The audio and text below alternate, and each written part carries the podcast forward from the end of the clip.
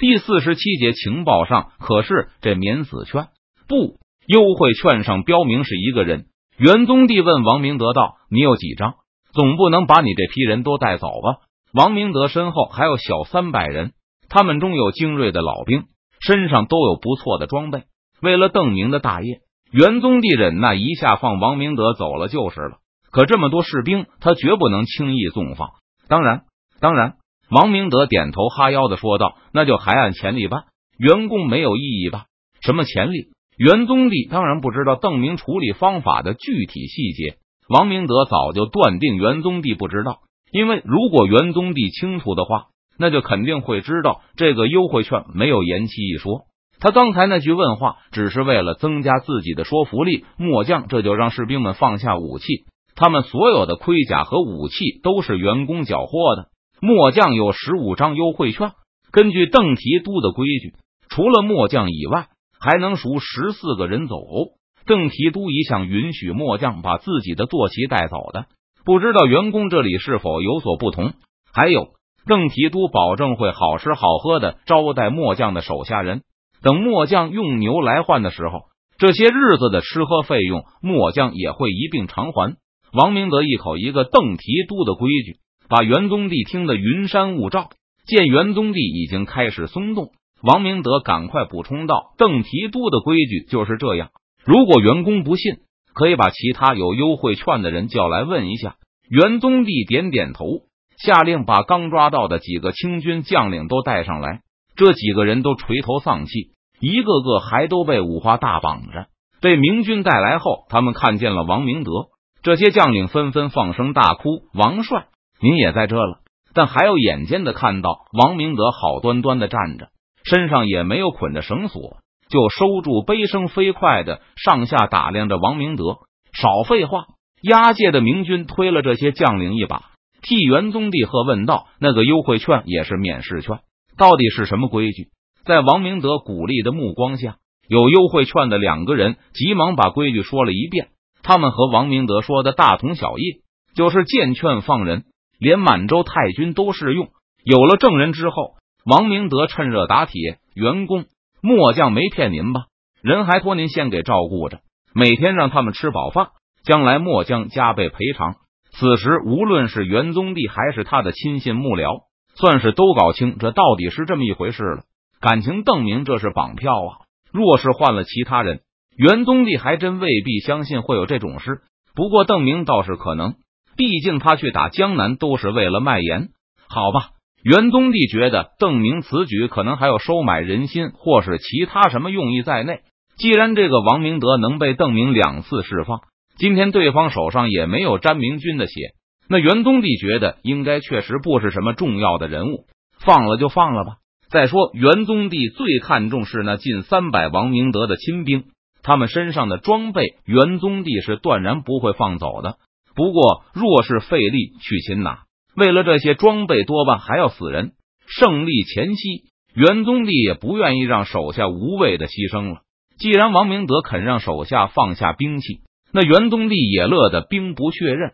袁公和邓提督真是信任王明德，连连作揖。那末将这就去挑十四个人出来。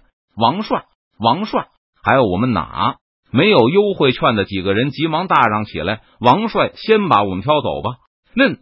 王明德沉吟了一下，觉得这些同僚确实比较重要，而且反正部下可以用牛羊换回来，就对元宗帝说道：“员工，这几个人末将都要了，好吧，这次本宫就答应你了。”元宗帝思索了一下，点点头，下令给几个人松绑。这几个将领的亲兵都留下了，也都是没牙的老虎。而且他们今天的表现也实在让元宗帝产生不出威胁感来。先是按兵不动，然后一窝蜂扎进包围圈，接着一起扔了将旗逃窜。最可耻的是，居然一个都没逃掉。王帅，救命之恩，莫齿不忘啊！几个没有优惠券的清军将领眼泪都喷出来了，接着又一起向元宗帝道谢。久闻靖国公和邓提督同气连枝，交情深厚。果然是名不虚传。且慢，本宫还有一事。元宗帝并没有完全被清军将领送来的高帽迷惑住，他冷冷的说道：“你们对李国英的军力部署应该很清楚吧？交代清楚了，再走不迟。”这个不少人都迟疑起来，公然泄露川陕总督的军事机密，这个就不妥了。大家心里还都暗暗埋怨：元宗帝，你既然想知道，为何不私下问呢？这大庭广众的，谁敢说？末将是来议和的，不能背主忘恩。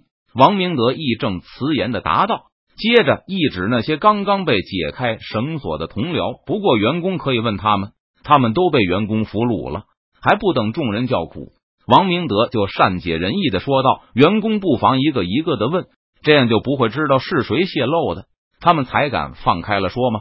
除了提醒元宗帝注意方式方法外，王明德还传授给对方一个技巧。邓提督有一个办法。就是让每个人都详细说一遍，谁说的和其他人不一样，那就是有优惠券也不放。上次王明德、胡文科他们被俘后，邓明就用这个办法问了重庆的兵力走，当时王明德就老老实实的交代了。他估计别人也都老实交代了。邓提督说：“问话最好不要用刑，不然别人只会顺着你的话说，还是和和气气的才能问出真相。”邓提督还说过。这叫什么囚徒困境？反正除非大家都不老实交代，否则别想蒙混过关。就算串通好了也没用，只要有一个人说的不一样，就露馅。邓提督还说，他会用不同的顺序反复问几遍。人撒谎都是顺着想的，比如说前天做了什么，昨天做了什么，今天做了什么。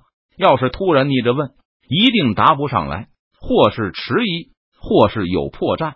这都是邓提督对你说的吗？元宗帝吃了一惊。不错，邓提督在问话前仔细的把这些道理给末将陈述了一遍，然后才开始提问的。王明德答道：“当时邓明说的比他复述的还有条理，因此邓明问什么，王明德就回答什么。自打出了娘胎后，王明德就没有那么老实过。”边上的清军将领们听王明德说完后，一个个也都陷入了沉思。所以你就老老实实的都说了。虽然王明德没有继续说下去，但元宗帝也猜到了事情的后续。当然没有，末将乃是朝廷的忠臣，当然是一言不发。王明德掷地有声的答道。听到这句话，沉思中的清军将领纷纷抬起头来，顿时人人眼睛发亮。嫩元宗帝不再与王明德废话，按照他转述的邓明的审讯法，把几个俘虏分开询问了一遍。然后又把他们都放了回来。王帅、末将也是朝廷的忠臣，什么也没有说。每个人回到王明德面前时，都慷慨激昂的重复着王明德刚才的话：“好汉子！”王明德大声称赞道。最后一个将领被放了回来，接着元宗帝也回到了众人面前，从他们摆摆手：“你们都可以走了。回头本宫会把俘虏都交给邓提督，到底放还是不放？”邓提督说了算，元宗帝也搞不清邓明的真实意图。正常情况下，这些肯定收编的不了的将领亲兵，元宗帝肯定会一杀了事。不过想起邓明在湖广的种种行为，元宗帝觉得邓明的处理方法多半还是会与自己不同。到时候邓提督要多少赎金，你们就得付多少。放心，我不会饿死他们的。得知暂时没有其他的露营开来后。元宗帝在附近大肆搜索了一番俘虏，并出动府兵把能找到的武器都捡了起来。中线还有数千清军披甲，不是元宗帝能够轻易攻陷的。而且李国英还带着上万山西露营披甲赶来，他还是得见好就收。此战明军战兵府兵总计阵亡了二百余人，被俘的明军士兵都解决了出来。被击溃的部队也尽数收拢回旗下，完成了大概的战场清理工作后，元宗帝没有在险地多做停留，立刻押解着八千多被俘的清军返回万县。清军参战的四千披甲被杀千余，一千七百多被俘，剩下的尽数逃散。五甲兵的损失大约是披甲兵的两倍，不过被俘的比例更高。而去搜索张勇的那三个府兵。最后也没有找到他们的猎物，他们一直追赶到江边，但这里也已经没有一个活人了。刚才逃到这里的清兵被长江堵住去路，最后都向明军投降。三个明军府兵沿着江走了一段，最后站在一个倒在江水里的清军尸体旁议论了一番，无奈的承认他们可能确实是错觉。他们身边的这具清兵尸体看上去是一个年老的府兵，衣服破破烂烂的，脚上是双旧草鞋，没有任何值得一提的战利品。尸体上的旧裤子更是破的和乞丐的差不多，都快起不到遮蔽身体的作用了。从破裤子上的大洞上，还能看到这个老府兵腿上一处可怕的创口。如果认真观察，可以发现是道枪伤，应该是很多年前的了。好像是趴着的时候被利刃直刺至骨造成的。这个府兵的头上当然没有值得去捡的头盔，而是一顶草帽，脑袋和上半身都埋在江水中，只有那顶草帽还浮在水面上，好像被小辫子挂住了，漂浮在在尸体的后脑勺上方。失望的三个明军府兵缓缓向来路走回去。他们走远了以后，这具半截倒在江水里的尸体依旧纹丝不动。